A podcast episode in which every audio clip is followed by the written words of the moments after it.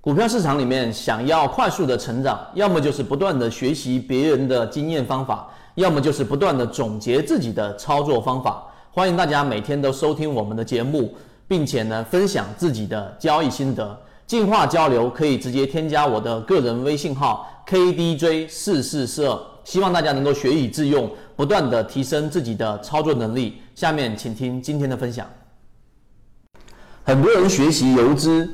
啊，都会掉入到一个误区，误以为我们是要去研究席位，去跟踪席位，去把所有的席位进行归类，然后了解每一个席位的操作特性，最终能够。呃，像游资一样快速的去捕捉到题材的一个热点，跟上妖股，抓到连续的涨停板，或者提高自己打板的成功率。但是呢，我们的这个圈子里面给大家提到了一个游资思维，提供了另外一个方向给大家。那么今天我们就用三分钟给大家去聊一聊，到底我们提供的另外一个游资思维的方向，是不是能够帮助我们大部分人能够靠近起爆点？好，首先我们先说，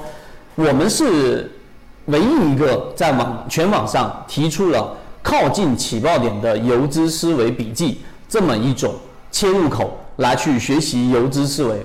第一点，首先我们最近在讲的超华科技，我们在讲的东信和平等等，我们都是在个股完全没有任何启动的情况之下，就给各位去提及到了。即使到了现在，超华科技也没有出现特别大的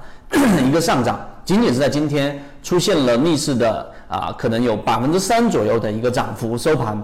但是呢，我们提出的第一个观点就是，如果你还没有很确信的高概率的这种模式，你就轻易不要去打板，因为打板吃面一天就可以让你亏损达到十个点以上的天地板，最高可以去到二十个点的一个亏损。那么。我们在没有确信模式的情况之下，我们更多的是要先学学习一个模式，就是前面我们所说的低吸，并且呢用游资思维的方式来靠近起爆点，这是第一。第二，为此我们做了什么样的事情呢？我们做了第一个，我们给各位去讲了我们的缠论，因为缠论呢，它实际上是把一只个股的上涨。帮你用我们说缠论的视角放缩小到我们所说的六十级别、三十分钟级别，甚至二十分钟级别、十分钟级别，去寻找它在上涨过程当中到底是怎么构建的，在每一个形成的中枢过程当中，是不是有形成背驰？如果有，就会出现我们的第一类型、第二类型、第三类型的买点。简单的说，就是把一个上涨给它解构、拆分，然后换不同的时间周期来观测它的量能到底是堆积的还是减弱的，是背驰的还是顺势的。这个是我们提供的第一个方向。第二个方向，我们提供了游资思维笔记。那么这个游资思维笔记呢，其实就是整个游资的心路历程，它是怎么样从小游资做到一方的大游资。我们有讲赵老哥，我们有讲这个总舵主。甚至我们有讲一些比较贴近我们的，像乔帮主、像一些小鳄鱼等等这些席位，我们会拿出来给各位去讲。但最终目的并不是要让大家去效仿它或者是模仿它，而是更多的去了解游资是怎么样去进行选材的，他们是怎么样在哪个位置去进行我们所说的最好的介入位置的。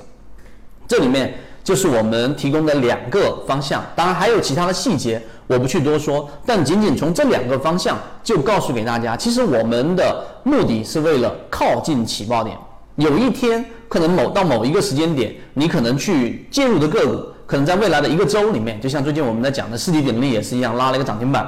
那么就有游资参与进来，就你先低吸，游资再进来的时候，其实你就已经掌握了非常大的一个优势。这个在游资思维笔记里面也跟各位去讲过，我们的目的是要在我们的自选板块当中，尽可能处于我们自己有利的位置介入，而不是说非要买到涨停板上。